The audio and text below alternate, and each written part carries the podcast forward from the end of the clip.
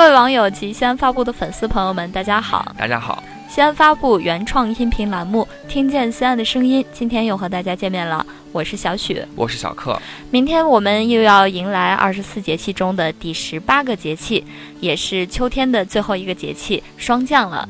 感觉入秋还没几天，但是这个初冬的脚步也是越来越近了哈。嗯，没错。那进入霜降节气呢，天气要逐渐的变冷了，开始有霜。霜降呢，一般是在每年公历的十月二十三号。那这一天太阳到达黄金二百一十度，这个时候中国黄河流域一带会出现初霜。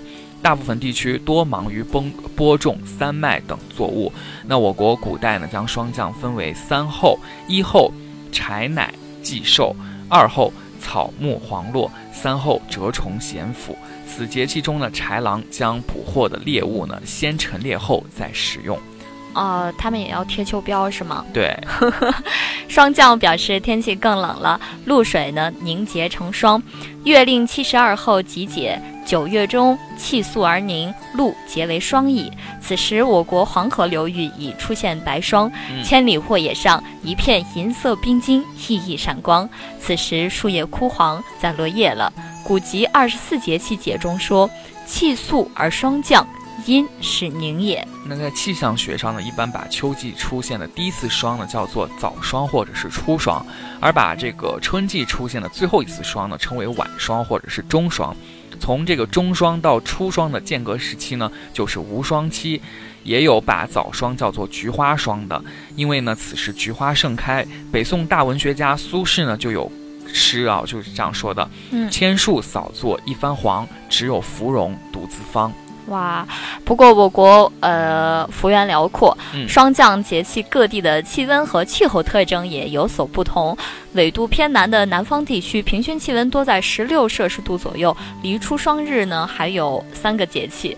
在华南南部河谷地带，则要到隆冬时节才能见霜。霜降时节，凉爽的秋风已经吹到花城、广州、东北北部、内蒙古东部和西北大部，平均气温已经在零摄氏度以下了。嗯，我感觉我像是在播天气预报。那我们西安以及陕西绝大部分地区，霜降节气。的到来，气温也会进一步降低，早晨出门就可见霜了。嗯，霜降这天呢，我们国家也有很多的民俗啊，有很多的地方在霜降的时节要吃这个红柿子。人们常说这样不但可以御寒保暖，同时还能够补筋骨，是非常不错的霜降食品。那有些地方呢，对于霜降这天吃柿子呢，是这样子解释的：说霜降这天要吃柿子，不然整个冬天的嘴唇啊都会裂开。那住在农村的人们到了这个时候呢，则会爬上一棵棵高大的柿子树，摘几个光鲜。香甜的柿子吃，尤其是在我们西安啊，因为临潼盛产火晶柿子，所以陕西特产柿子也是在霜降节气前后大量上市的。嗯，呃，那说到西安的特产火晶柿子，因为它软化之后呢，色红耀眼似火球，晶莹透亮如水晶，故称为火晶柿子。临潼的火晶柿子呢，果形瑰丽，色红似火，晶莹透亮，无丝无核。哇，好想吃！丰腴多汁，皮薄如纸，极易剥离。清凉爽口。二零零八年呢，被原国家质检总局批准对临潼火晶柿子实施地理标志产品保护。如今，临潼火晶柿子已经超越了它的自然属性，不仅是一种文化艺术、饮食习俗、民俗观念的载体，而且成为古都秦风唐韵不可缺少的组成部分。霜降节气也不妨多吃点火晶柿子，事事如意哈。嗯，那再放眼全国啊，看一下。从古至今呢，霜降这一天呢，还有祭旗、道席战射、赏菊、送雨鬼等习俗。那当然呢，也离不开进补啊。民间有补冬不如补霜降的说法啊，足见在霜降这一天以及霜降前后进补是非常重要的。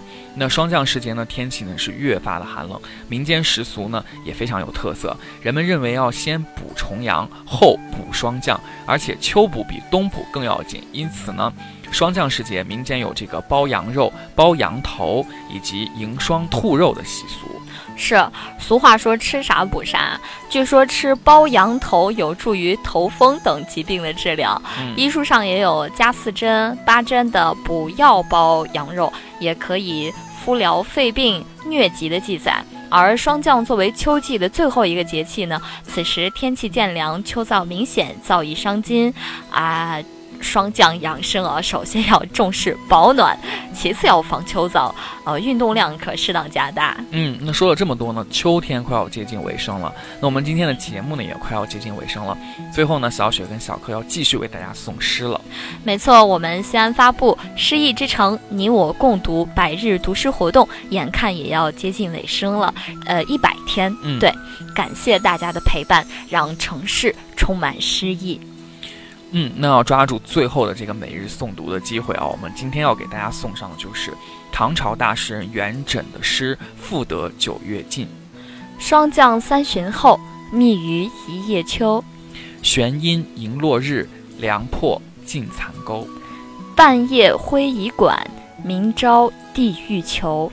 潘安过今夕，休咏赋中愁。今天的节目呢，就到这里了，我们下期节目再见。再见。